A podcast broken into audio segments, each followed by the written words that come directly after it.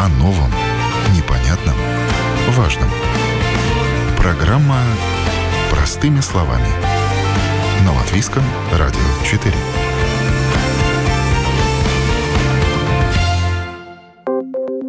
В эфире программа «Простыми словами» в студии Юлия Петрик. Доброе утро. Профессиональная ориентация школьников. Как это происходит сегодня? Кто и что поможет правильно выбрать учащемуся или выпускнику профессиональное направление для будущей карьеры? Об этом поговорим сегодня в программе, и в этом мне помогут педагоги, карьерные консультанты. Представлю сегодняшних моих гостей в студии Латвийского радио 4. Юлия Александрова, карьерный консультант 10-й Рижской средней школы. Доброе утро. Доброе утро. И также карьерный консультант Светлана Красова, преподаватель 89-й Рижской средней школы. Доброе утро. Доброе утро. Ну и так, как я уже сказала, мы сейчас поговорим о том, как школьникам и выпускникам школ правильно сориентироваться в выборе будущей профессии, на чем акцентироваться, э, что главное при э, выборе э, профессии. И в этом нам помогут мои гости. А, ну, Юля, давайте для начала расскажите нам, пожалуйста, что это за профессия карьерный консультант, как она появилась у нас в Латвии, ведь раньше было профориентирование, может быть, даже не в каждой школе. На самом деле было не только профориентирование, но были индивидуальные консультации, которые проводили школьные психологи. Я думаю, Светлана, в вашей школе тоже это было, да, их этому обучали. Но пять лет назад э, у нас в Латвии начался европейский большой проект на 24 миллиона. И в рамках этого проекта прежде всего начали готовить специалистов. И 656 педагогов по всей Латвии были подготовлены. Это были длительные курсы, 140-160 часов, я сейчас так не помню. 160 часов. Елговского университета, потому что там есть программа, доведенная до магистратуры карьерного педагога, карьерное образование. Мы, нам платили зарплату из европейского mm-hmm. проекта. У меня, например, была практически полная ставка. И карьерное образование во всех школах больших, оно начиналось не в девятом, не в двенадцатом, но с первого класса. up. И, конечно, приходилось э, не просто и нам первый год, и нашим кураторам и в департаменте, и в, в агентстве, потому что это ну, как на живую нитку все шили. Но за эти годы уже были подготовлены и педагоги, мы еще получили потом вторую специальность, угу. диплом, который дает нам право индивидуальные консультации проводить. Э, были выпущены методические пособия. На данный момент два центра работают э, в Риге, 25-я школа и Тейкос Видус школа. То есть даже в тех школах, где нет карьерных педагогов, э, каждый школьник Риги может угу. получить э, консультацию. консультацию вот в одном из этих центров. То есть это, в школе это не предмет, это консультации от э, карьерных педагогов. А как происходит этот процесс? Если школьник сам обращается к вам или у вас уроки какие-то проходят, как эта система налажена? Ну, как правило, первое, что мы делаем, мы знакомим себя и детей с нами, со своей работой, плюс родителей. Так как я завуч по воспитательной работе, работе в школе, дополнительное мое образование, и веду предмет с 5 по 9 класс, мне может быть проще себя преподносить. Так, первое это знакомство, первый шаг, конечно, это родительские собрания, это классные часы, это работа со своими коллегами на информационных совещаниях, на педагогических советах. Даже педагогу, наверное, нужно говорить о том, что карьера – это в первую очередь воспитание в семье ребенка, это традиции семейные, воспитание в школе ребенка, плюс любимые предметы, предметы, плюс какие-то увлечения дополнительные, связанные либо с предметом, либо с внутренним миром ребенка. То есть это третья составляющая часть карьеры. Ну, естественно, окружение э, ребенка в обществе. Друзья, знакомые – это четвертая составляющая. Ну и свободное время, чем его занять. Это досуг, интерес. Но это с первого класса. То есть для того, чтобы подвести к знанию э, и к интересу узнать о том, что и как сложилась бы моя будущая карьера первокласснику, то есть мы в таком ракурсе объясняем. То же самое родителям объясняем, что карьера это не обязательно, что ребенок должен, э, получив табель в четвертом классе, когда основные предметы уже оценились, у него направление, допустим, математика идет, э, научные какие-то знания, какие-то основные науки, основные предметы или филологическое какое-то направление. И нужно этого ребенка направлять, нажимать на него, то есть э, развивать дополнительно олимпиады и так далее, предоставлять возможности. Абсолютно не так.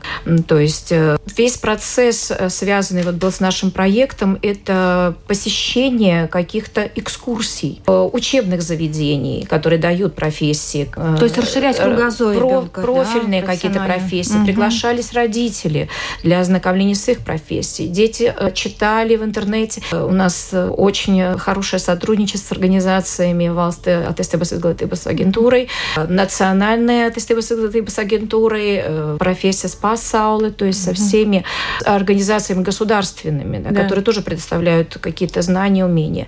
И начинается это, естественно, с классных часов, когда ты предложил педагогам свою помощь, или это будут материалы, опять-таки, связанные с ресурсами государственными, или это будут материалы, которые у нас у самих есть, э, так как мы обучались на курсах, и у нас действительно запас за это время скопился довольно-таки большой.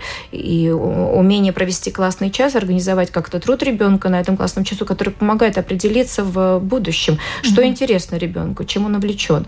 Далее, естественно, чем дальше, э, чем больше у ребенка навыка и мотивации, наверное, сформированных, самостоятельных каких-то, он уже определяет свой интерес. И с семиклассниками обычно происходят уже индивидуальные консультации. А здесь, опять-таки, приходишь на классный час, рассказываешь им о том, что основная ваша нагрузка – это учение. Нужно мотивировать в первую очередь. Классные руководители приглашают для этого, с этой точки зрения. Исправить оценки, потянуть как, э, да. какой-то предмет. И здесь идет заинтересованность уже в том, что вы в будущем должны сами себя подстраховать. Работа – это не просто приход, уход и получение зарплаты. Работа – это интерес в первую очередь. На работу без интереса проводить просто время от звонка до звонка – это невозможно. Это твоя жизнь. Угу. И большую часть времени так как, например, я ссылаюсь на себя, то я говорю о том, что большую часть времени я провожу на работе, поэтому вы должны любить свою работу угу. и ценить себя в этой работе, угу. видеть себя, плюс свой рост, свои умения и свои способности. И, естественно, как сейчас связано с программой «Школа 2030», это развитие, общее развитие ребенка, это умение коммуницировать, то есть это есть такие требования э, определенные, да, владение языками, само собой разумеющееся, определенными там набором знаний, основными знаниями, плюс еще, вот как я сказала, да, уметь коммуницировать с людьми, иметь лидерские задатки, то есть э, умение работать в команде и умение генерировать идеи, умение эти идеи воплощать в жизнь. Но э, э, ведь не каждому ребенку, человеку даны вот определенные качества. Есть люди, как вот все-таки признаны экстраверты, интроверты, кому-то хорошо самому в себе. А, то есть не все обладают качествами лидера, это вообще не каждому дано. Но мы начинаем с самопознания. То есть да. если в начальной Конечно. школе это информирование о профессиях, и там я, например, с удовольствием работала с маленькими, у меня были тоже уроки классный час, я там просто игры какие-то разрабатывала, мы играли, пазлы собирали. Плюс они должны знать, какие профессии существуют. Конкурсы рисунков, например, семейное древо профессии. И я всегда просила, чтобы они написали не просто мама врач, а что мама делает, или папа менеджер, а что он делает. Ну, то есть вот, и видно было, что ребенок обращался там к папе и маме, ему сказали, было это написано. Есть понимание. Да. То есть, чем потом старше становятся дети, вот э, ну, в восьмом классе у меня, например, темперамент. Урок всегда провожу, угу. да. Они тестируют формируется. Потом мы говорим, для каких профессий тот или иной темперамент подходит. Да? Там сангвиники и холерики, они, например, не могут работать, если им не интересно. Холерики, они быстро перегорают. То есть они хорошо какие-то кризисные моменты таких привлекать. Угу. Как собрать команду, если ты руководитель? Кто у тебя будет? Нет плохих темпераментов и хороших. У каждого есть какая-то сфера деятельности, которая вот ему уже от природы заложена да. в нем. Вот это. Потом ну, существуют различные методики распределения типов личности. Например, да, да. в 10 классе. Методика профессора Климова, там делится типология профессий человек-человек, это вы журналисты, это мы учителя. Дальше с людьми работаем. Э, человек техника, инженеры. Человек э, знаковая система, это программисты, бухгалтера. Mm-hmm. Человек э, природа, ветеринары, повара, наверное, тоже, да. Человек, что там у нас еще осталось? В принципе, это общеизвестный тест Холланда, который и, и тест Холланда, да, да. Если дети уже получили какой-то определенный запас знаний и мотивацию, да, они уже сами дело в том, что консультировать мы не ведем за руку. А, и не приводит родитель, как правило, ребенка. Были такие случаи, Иногда когда приводит, родитель, да. когда родитель угу. просил о помощи куда-нибудь пристроить своего, э, пристройте моего ребенка. Угу. Но это тоже неправильная формулировка, да.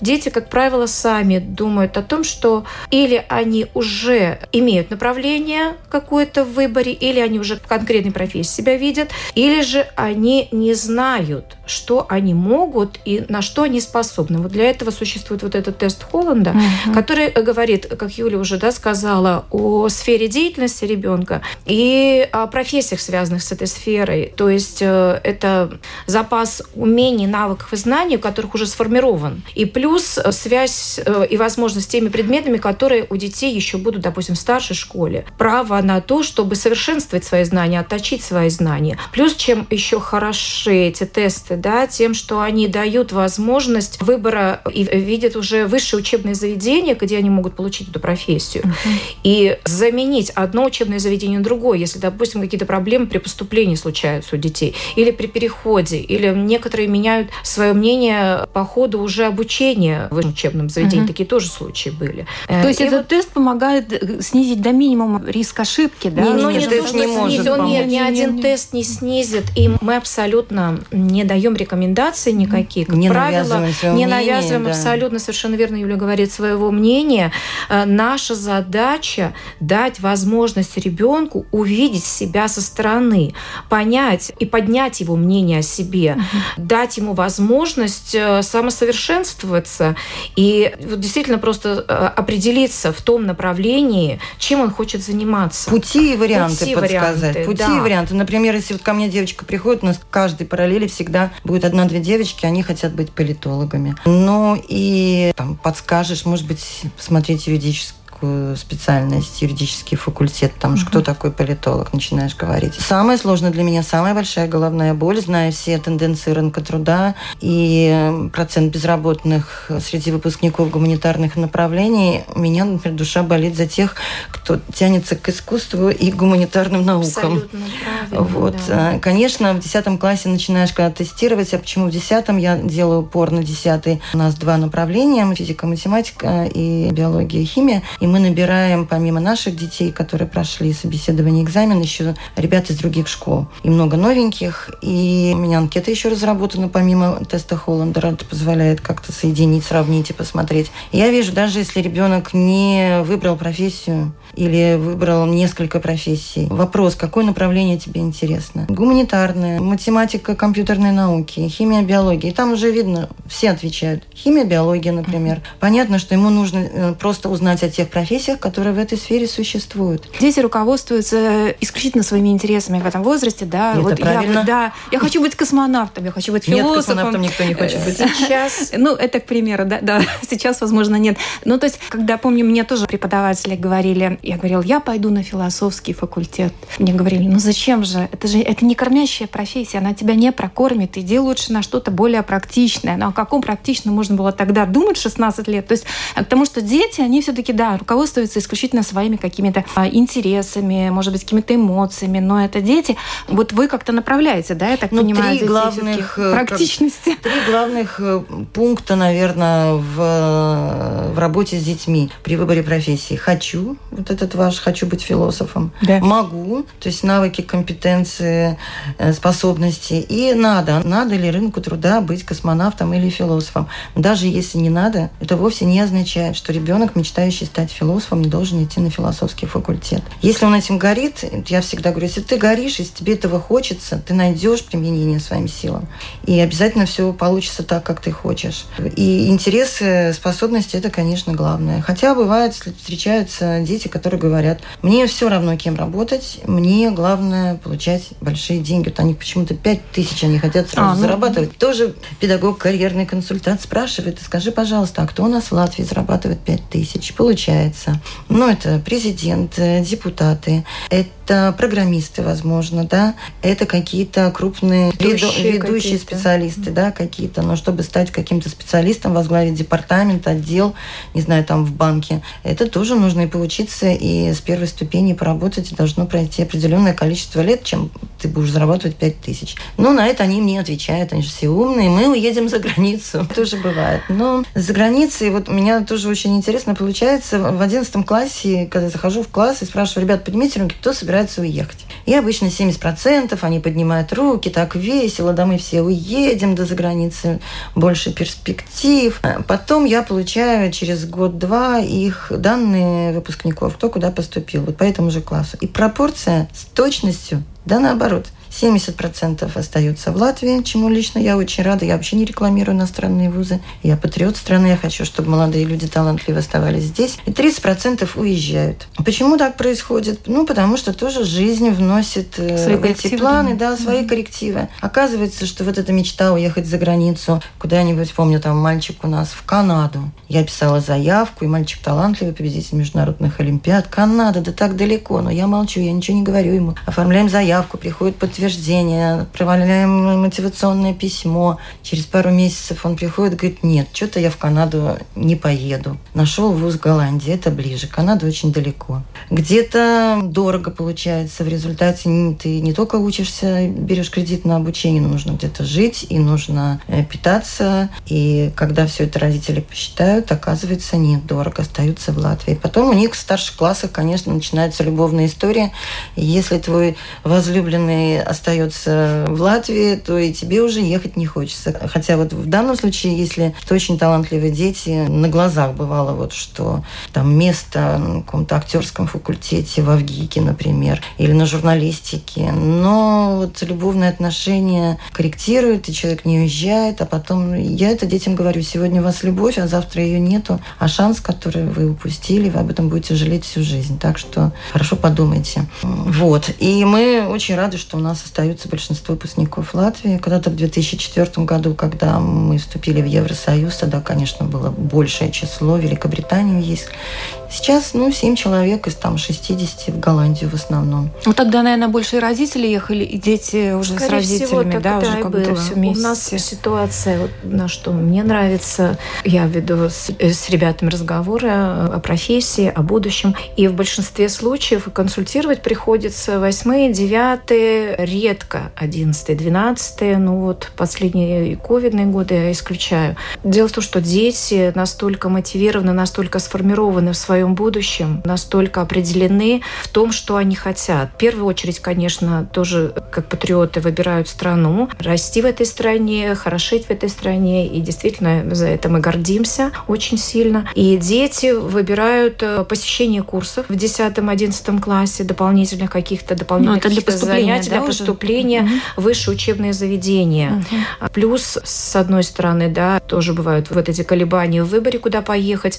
С одной стороны, плюс, с другой стороны, стороны, минус, они подают документы, подают письма, характеризующие, да, то есть мотивационные письма в несколько учебных заведений, в том числе и за границу, не только в наши, mm-hmm. так как э, в первую очередь это связано с экзаменом, английский язык они должны сдать для того, чтобы поступить в вуз где-то за границей. Это Дания, это Швеция, Эстония бывает так, но зачастую, конечно, поступают, остаются у нас, в нашей стране, несмотря на то, что собрались уехать в Данию, сдали язык, сдали сдали экзамены, получили возможность, э, и уже первые занятия какие-то прослушали, такие тоже mm-hmm. возможности предоставляются. Они остаются у нас. Плюс преемственность в семье, допустим, если врач, то по семейным традициям продолжают, да, продолжают эти традиции. Mm-hmm. О новом, непонятном, важном. Простыми словами. На Латвийском радио 4. Вы слушаете программу «Простыми словами». Профориентация школьников. Как это происходит сегодня? Кто и что поможет правильно выбрать учащемуся или выпускнику профессиональное направление для будущей трудовой деятельности? Об этом говорим сегодня с педагогами, карьерными консультантами Юлией Александровой и Светланой Красовой. У нас такие возможности во время карьерных недель бывают встречи с родителями. Раньше мы делали отдельно, это рынок труда называлось, такое мероприятие, когда мы приглашали родителей, представителей высших учебных заведений, представителей каких-то предприятий для того, чтобы они рассказали детям о работе, о профессиях, которые связаны с тем или иным местом. Год назад заканчивал молодой человек 12 класс, мама пилот. И мама этого ученика постеснялась прийти к нему в класс, рассказывать о своей профессии. А настолько это интересно было, оказывается, она была журналистом и какое-то время спустя абсолютно э, изменила свое видение себя или поверила настолько в себя, что в 30 с лишним лет она абсолютно кардинально изменила свою профессию. Она стала пилотом. Самолета? С пилотом самолета Air Baltic, да. Так и что нам еще не поздно сын, что изменить. сын пошел по стопам своей мамы, что очень приятно, и профессия настолько романтичная. Вот. И в этом году она приходила к ученикам нашей школы уже, когда ее сын закончил, потому что она стеснялась, видимо, при нем, но как она обосновала свой приход в этот раз, а не в прошлый. Очень интересно, конечно, когда родители рассказывают об опыте, не то что колебаний при выборе профессии, а о том, чтобы дети поверили в свои силы, в свои возможности, что если ты хочешь стать космонавтом, ну это да. Может быть, сугубо так скептически скажу сейчас, да, что хочешь стать космонавтом, станешь космонавтом, придет твое время, да, но нет, э, чтобы ребенок просто поверил в свои силы, что он может э, не понравиться, не надо себя заставлять, не надо себя добивать, не надо, получая Ломать, большие да, деньги, угу. да, оставаться в нелюбимом месте, поверить в себя, в свои силы, и время всегда есть на то, чтобы собраться и увидеть себя в чем-то новом, самореализоваться. Твое то, что вот тебе это... легко дается, да, и вот в профессиональной сфере в частности. Если работа тебе она нравится, она у тебя легко выполняется, тебя она не, не утверждает, это хобби Если для тебя ты бежишь тогда. на работу да, и ты горишь весь. Готов работать и выходные, и сверхурочно, да. то это, конечно, счастье. Но если э, ребенок выбирает профессию, где он хочет зарабатывать, это тоже надо этот выбор уважать. Да. Это тоже очень сильный мотив. Он имеет право, но карьерный консультант тогда должен сказать, ты будешь лишен вот того, того и того. Если он к этому готов, да. то есть это должен быть осознанный выбор. Он имеет право, но выбор должен быть осознанный. По поводу смены э, профессии, я скажу, есть такое исследование. Считается, что каждый человек э, в течение своей жизни, ну, три раза меняет свою профессию. Потому что в молодом возрасте он чаще всего ошибается с выбором профессии, либо идет в какой-то вот там вуз, который рядом с его домом, либо за компанию с друзьями, либо по совету родителей продолжать, кстати, часто бывает ошибка, продолжать семейную традицию, чему у него душа не лежит. Второй раз в 30 лет он уже делает осознанный выбор, он получает э, либо новую профессию, либо в рамках своей профессии какую-то дополнительную. И уже ближе к 40 годам, третий раз, он уже капитализирует знания полученные и уже начинает зарабатывать на этом собственные деньги. То есть это что? Архитектор может открыть свое бюро, учитель свой учебный центр, врач свою клинику и так далее, и так далее. Об этом сейчас говорят, это исследование целое, и этот факт имеет место. Ну, то есть как бы считается, что уже когда ты взрослый, когда уже у тебя третий этап э, изменения своей профессиональной деятельности, ты если даже пере учиваешься, да, где-то проходит какое-то переобучение, то эта учеба тебе уже в радость, потому что она Ты тебе знаешь, уже зачем да, и да, как, и да. у тебя уже такая база знаний, тебе намного проще освоить новые навыки, да. И, кстати, один из главных страхов э, вот, подростков при выборе профессии, потому что, ну, уже где-то в 14-15 лет родители уже начинают там, ну, кем ты хочешь стать, ну, кем ты хочешь стать. Это не надо делать, потому что, ну, это приводит ребенка в стресс. Он выберет. Ну, к 12 классу все что-то выбирают в той или иной степени. Но при вот этом выборе нужно как-то ориентироваться, не бояться. Это страх. Они боятся того, что они делают выбор на всю жизнь. А это не так. Это не так. Это не так. Тем более в наше время, когда появляются гибкие профессии, на стыке наук. У нас, кстати, я всегда рассказываю, говоря об учебных программах латвийских вузов государственных, две прекрасные новые программы – это профессии будущего, которые созданы двумя университетами сразу, что очень современно. Например, медицинская инженерия – это университет имени Страдания и РТУ. И это промышленный дизайн, Макслас э, художественная академия и опять РТУ. И у нас уже там ребята учатся. И это очень интересно, это очень перспективно. И поэтому в будущем, конечно, нужны будут вот это вот гибкие навыки, о которых сейчас говорят, да? На стыке наук, да. Угу. Что доучиваться, переучиваться, угу. они будут постоянно. Умение учиться то, что сейчас должна школа и формировать. Главный навык. Угу. Да, нам всем, даже нам уже, нашему поколению, мы все время переучиваемся, учиваемся. Да, у нас ну, звучит вот, очень красивое слово «муж изглытый». Да, да, да, раз, да. Э, всю ну, жизнь. Пожизненное образование. Пожизненное, пожизненное образование. Не, не, то, что пожизненное, а оно, наверное, учиться мы можем. Да. И изменить свою жизнь мы можем в любое время. Да? Да. Поэтому это нам дает возможность вот это образование. Ну, дети Получить образование понимать. когда угодно, где угодно и сколько угодно образования. Было бы желание. Было бы желание, да, да, да, обязательно, конечно. Ну, такой еще вопрос. А школьники в основном в выборе будущей профессии, в выборе вуза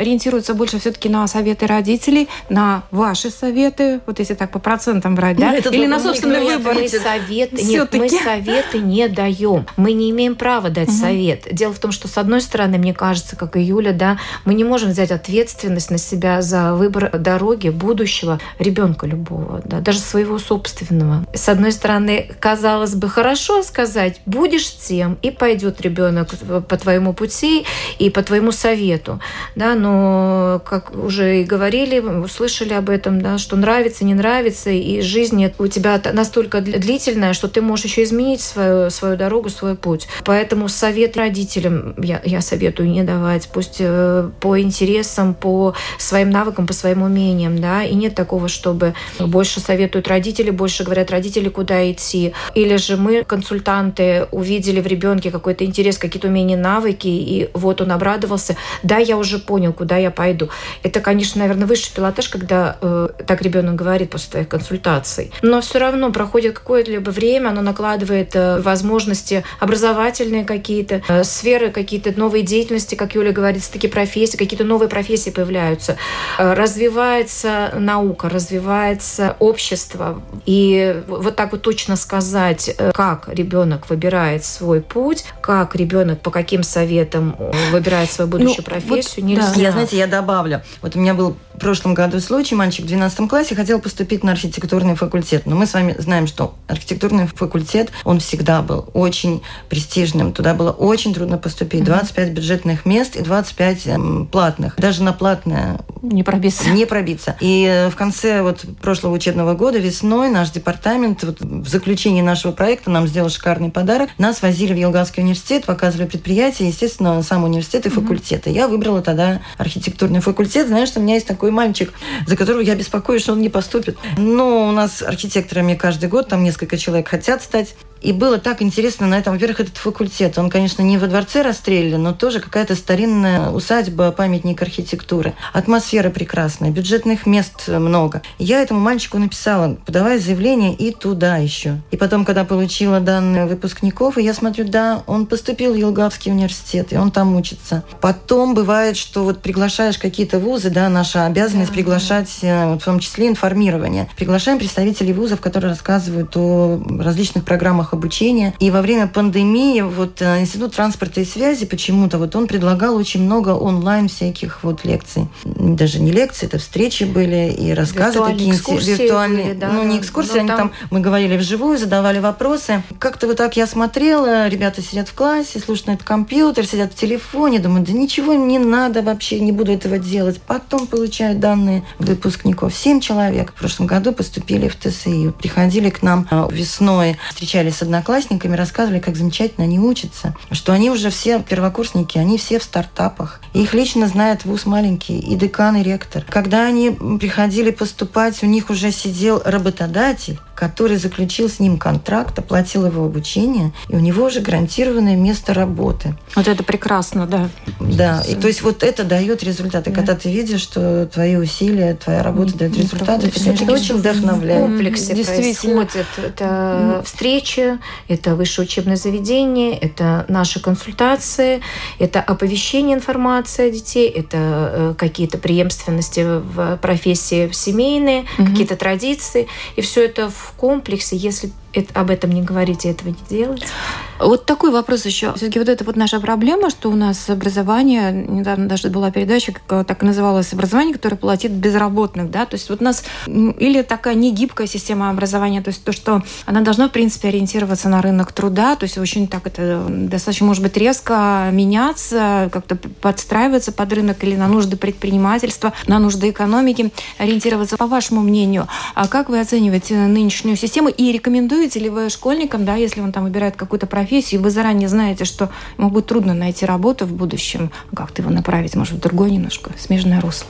Тем, кто интересуется искусством и культурой, я советую уезжать все-таки учиться за границу. Там больше возможностей. Меня радует, что из нашей школы вот два раза в прошлом году вырос процент учеников, которые поступили на инженерные науки. Основная масса, 30% поступает в финансы и экономика, но там они как-то без работы не остаются. Да. Гуманитарии мы знаем, да, вот социальные науки проблема. Дело в том, вот тоже есть один урок, пользуюсь часто данными Министерства экономики, последними исследованиями. Было такая интересная статистика. Значит, уровень безработицы среди выпускников определенных высших учебных заведений. Ну вот я говорю, ребята, и вам загадаю загадку. Какое у нас учебное заведение дает стопроцентное трудоустройство? Это Национальная академия безопасности. То есть там, где готовят военных. Военных, да. Стопроцентное да, трудоустройство. Значит, смотрите, э, государственный колледж пограничников 100%. Медицинские колледжи 98%, все, и районные, и рижские. Да. Пожарники практически 100% они трудоустроены.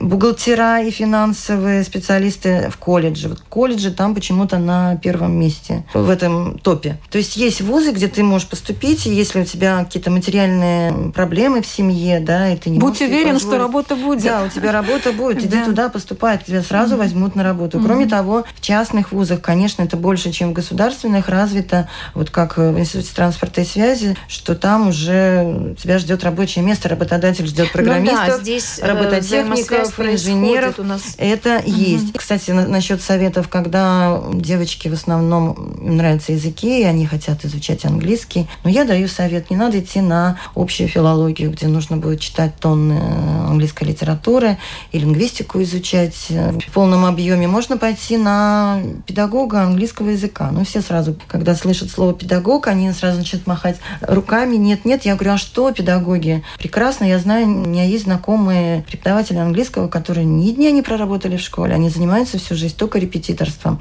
Они сам себе хозяин, они сами устанавливают график работы, отпусков, э, зарабатывают деньги, и никакой тебе прекрасная профессия. Язык всегда будет востребован в любой стране. Данные, которые необходимы, это, конечно, мы тоже озвучиваем, правда, Светлана? Нет, это естественно. Это инженеры, это программисты. В первую очередь, в первую очередь идет процент э, занятости рынка труда и профессии востребованные. Это идет как направление необходимое. И у нас да. все-таки э, институт страдания и все-таки Латвийский университет пользуются большой популярностью транспорта и связи, а, бизнеса, высшая школа. Эти учебные заведения, которые действительно дают профессию, которая mm-hmm. кормит и которая Будет востребована. востребована. Это да. в первую очередь. И процент поступления довольно-таки высокий. 80%, 82% учеников прошлого года mm-hmm. у нас поступили вот в эти mm-hmm. высшие учебные заведения. Уехавших было э, два человека, mm-hmm. в основном местные вузы. А бывают случаи, что ребята не хотят получать высшее образование, а может быть Э, какие-то профессии практичные, там, я не знаю, колледжи, Бывает. училища, Бывает. что у нас сейчас есть там? Бывает.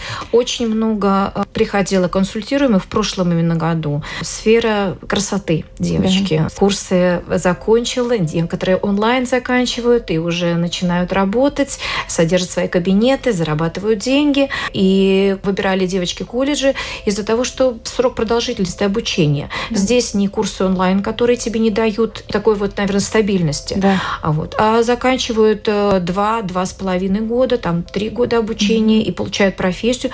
Плюс эта профессия дает возможность еще стажироваться где-либо таки в каком-то уже значимом месте, предприятии mm-hmm. или же за границей. И плюс еще получать высшее образование медицинское образование, допустим, да, наслоить косметологию красоты с, э, с медициной, возможность роста и мотивация, как уже открыть свое предприятие или стабильности какой-то. Mm-hmm. Ну, то есть такое было. Было такое, что берут время на передых, наверное, после школы. Не из-за того, что не определились, не выбрали своего пути, может быть, из-за того, что вуз дорогостоящий, mm-hmm. да, нет, нет финансов, обеспеченности какой-то, не хотят брать кредиты или что. Какое-то время для того, чтобы переждать. Плюс посмотреть, поехать за границу, сравнить mm-hmm. возможности и оценить самого себя, свои силы. Только после этого, как правило, это намного сложнее происходит. А много у вас да? таких детей, которые очень, плонкиер э, берут? Как правило, как правило, таких э, очень мало детей. Ну, а опять-таки, процентуально... А у нас увеличивается, я удивляюсь, каждый год самое, больше и больше. Самое большое было до э, года три назад, до ковида,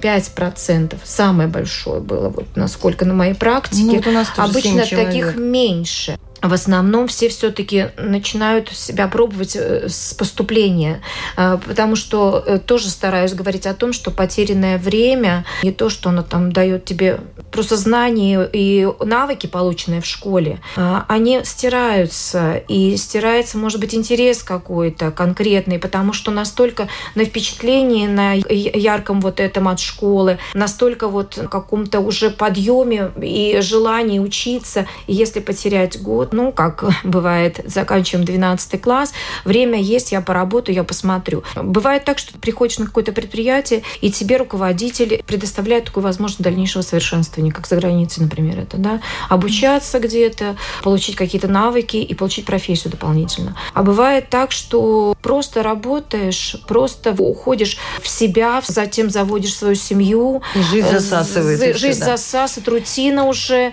и уже, как говорится, не до учебы, да, не до учебы. У нас бесполезно. Ну, я, конечно, говорю про колледжи, про возможности, что за два года можешь получить первый уровень высшего образования, показываете программы, например, там кибердрошеба, это кибербезопасность. И еще какие-то интересные в плане вот мода и стиля, да, техникум mm-hmm. есть. Но у нас из девятого класса, может быть, один человек какой-то техникум пойдет. Нет. Ну, диплом легко получить. Диплом обесценен, mm-hmm. особенно диплом бакалавра. Можно mm-hmm. пойти в частный вуз любому слабому ученику, заплатить деньги и получить диплом и стать специалистом с высшим это образованием. В этом проблема. И, наверное, проблема в том, что все-таки техникумы и колледжи не предоставляют, может быть, таких интересных и перспективных специальностей, когда начинаешь перечислять там слесарь, угу. токарь. Никому да, это да, не да. интересно. Хотя Кажется, они очень востребованы, я да. говорю, и получают очень большие Профессия, деньги. Профессия, связанная с руками, конечно, да. не востребована. Никто не хочет работать, все хотят сидеть в офисе. Ну, а потом с высшим образованием работаем токарем, слесарем, Не работаю токарем, слесарем с высшим образованием. Нет, а кто же у нас тогда работает токарями и слесарями? Это старые проверенные кадры. Да, но хотелось бы еще сказать, что не, не все же идеально учатся, да,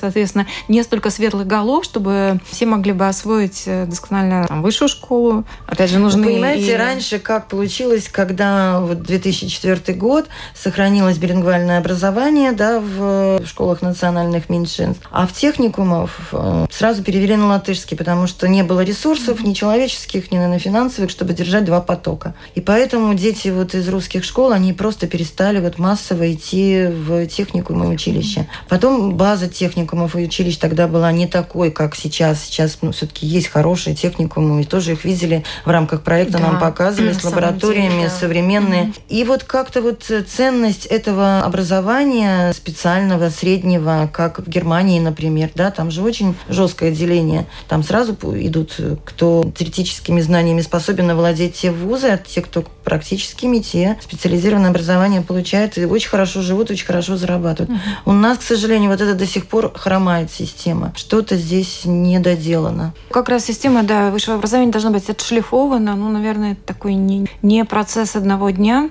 А в целом ситуация понятна, да, как у нас э, происходит выбор профессии, почему именно так. И э, очень рада, что молодые люди сейчас могут ориентироваться в возможностях образования и в помощь такие специалисты, как вы, карьерные консультанты. Огромное вам спасибо за вашу работу и спасибо за полезную информацию.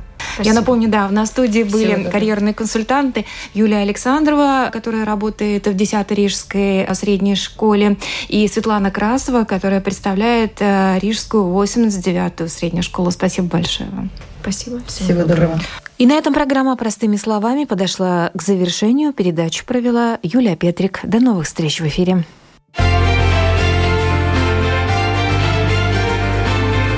о новом, непонятном, важном. Простыми словами. На Латвийском радио 4.